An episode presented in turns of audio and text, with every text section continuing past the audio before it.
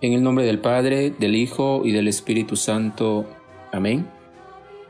La gracia de nuestro Señor Jesucristo, el amor del Padre y la comunión del Espíritu Santo estén con todos nosotros.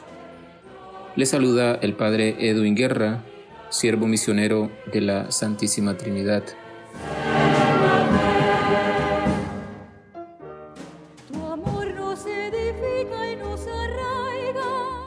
El Evangelio que vamos a meditar en este día está tomado de San Lucas, capítulo 21, versículo 12 al 19. En aquel tiempo Jesús dijo a sus discípulos, los perseguirán y los apresarán, los llevarán a los tribunales y a la cárcel, y los harán comparecer ante reyes y gobernantes por causa mía. Con esto ustedes darán testimonio de mí.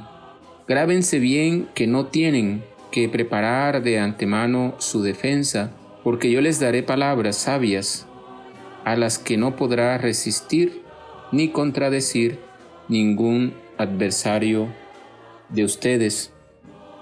Los traicionarán hasta sus padres y hermanos, sus parientes y amigos Matarán a algunos de ustedes, y todos los odiarán por causa mía.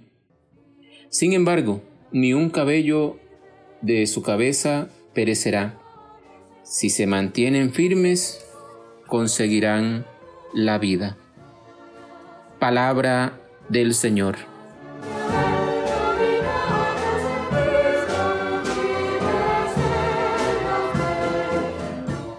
Jesús se encuentra en Jerusalén, centro de la vida política y económica, y también es el centro donde se explota y se oprime al pueblo. Allí Jesús va a lanzar una sentencia sobre Jerusalén. La ciudad será tomada y el templo destruido. De hecho, esto va a suceder en el año 70 después de Cristo, cuando la ciudad y el templo son arrasados. Ante el ambiente hostil que encuentra Jesús en Jerusalén, él va a darle a sus discípulos unas palabras de ánimo y esperanza ante las persecuciones que van a sufrir por su nombre. En este discurso escatológico que caracteriza el capítulo 21 de Lucas, Jesús le manifiesta a sus seguidores que antes que sucedan cataclismos y las guerras, sus seguidores serán detenidos y llevados a juicio al enfrentar esas situaciones, ellos darán testimonio. Es una lectura positiva de la persecución. Es un mensaje esperanzador, en donde incluso se va a plasmar, se ve plasmada la victoria de los que se mantienen firmes en la fe.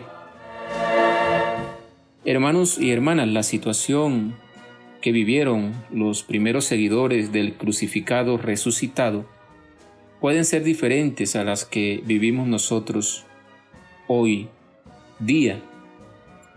Se presentan situaciones en nuestra vida cristiana que tenemos que enfrentar.